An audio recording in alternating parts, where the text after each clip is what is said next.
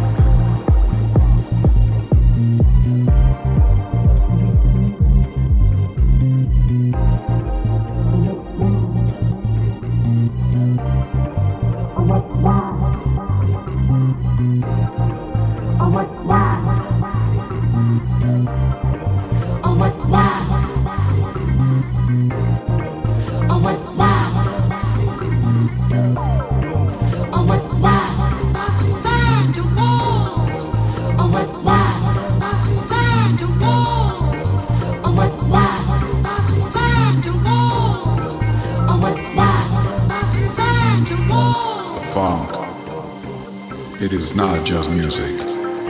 The funk is culture. It is a lifestyle. The funk is a feeling. It is a rhythm. The funk unites us because funk is love.